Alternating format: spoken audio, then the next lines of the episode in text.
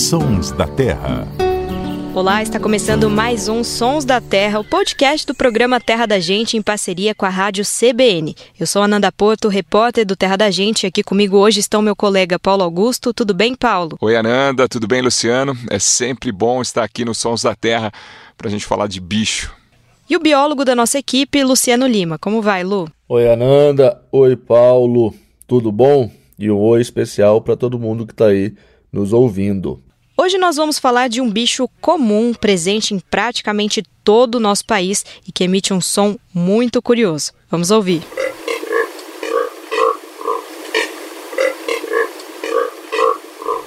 Quem nunca ouviu esse som de perto antes pode despertar a criatividade aí, imaginar que o dono dessa voz possa ser um anfíbio, um mamífero, mas na verdade esse som é de uma ave, o biguá.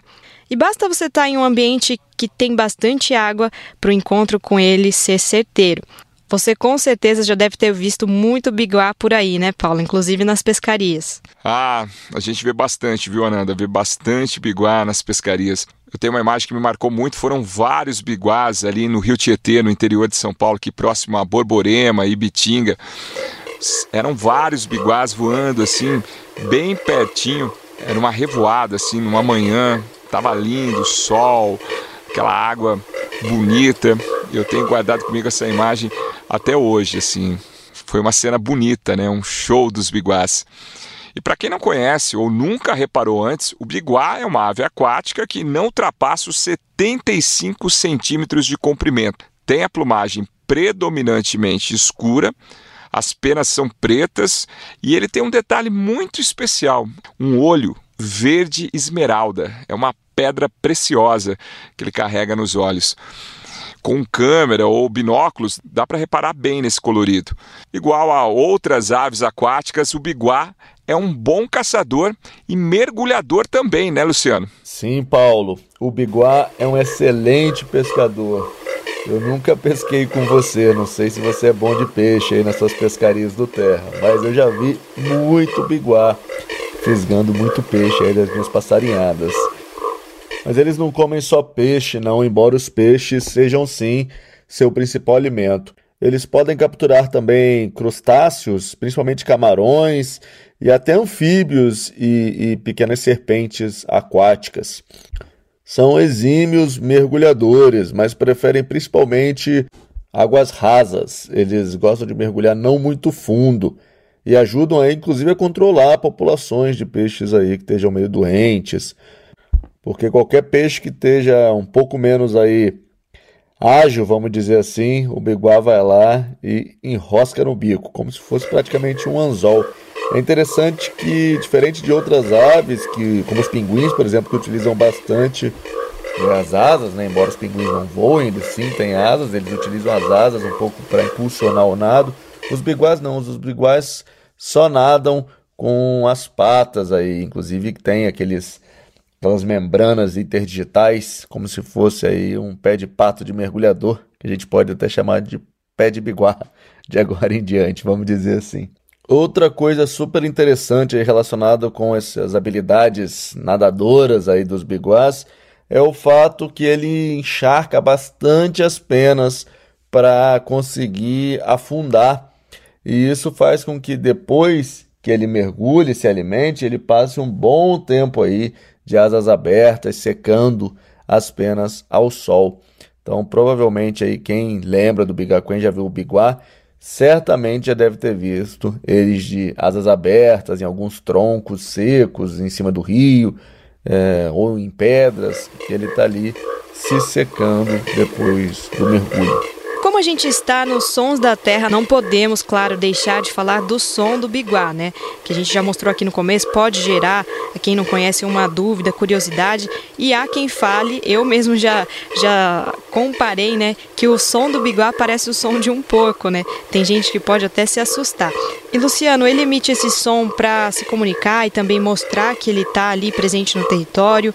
Queria que você falasse também sobre o comportamento do biguá, né? Ele é uma ave que, assim como as garças, também se reproduz assim em ninhais, em grupos. Exato, Ananda. Eles são aves super sociais, vivem em grandes bandos aí É, geralmente o casal é, é, monogâmico, né? Ele tem, mantém a mesma parceira pelo menos durante uma estação reprodutiva. É, macho e fêmea fazem essa parceria aí. E o que acontece é que eles acabam, por serem animais muito sociais, eles acabam vocalizando bastante. Mas são vocalizações geralmente de curta distância.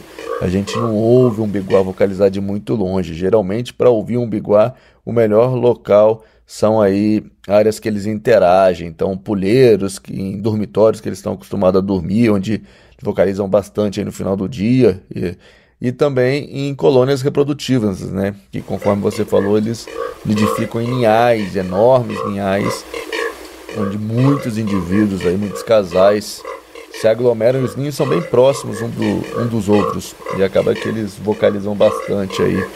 É, como uma, uma forma social mesmo, para estabelecer relações entre os parceiros e também com os vizinhos que estão ali para falar, ó, oh, esse ninho aqui é meu, chega para lá e por aí vai.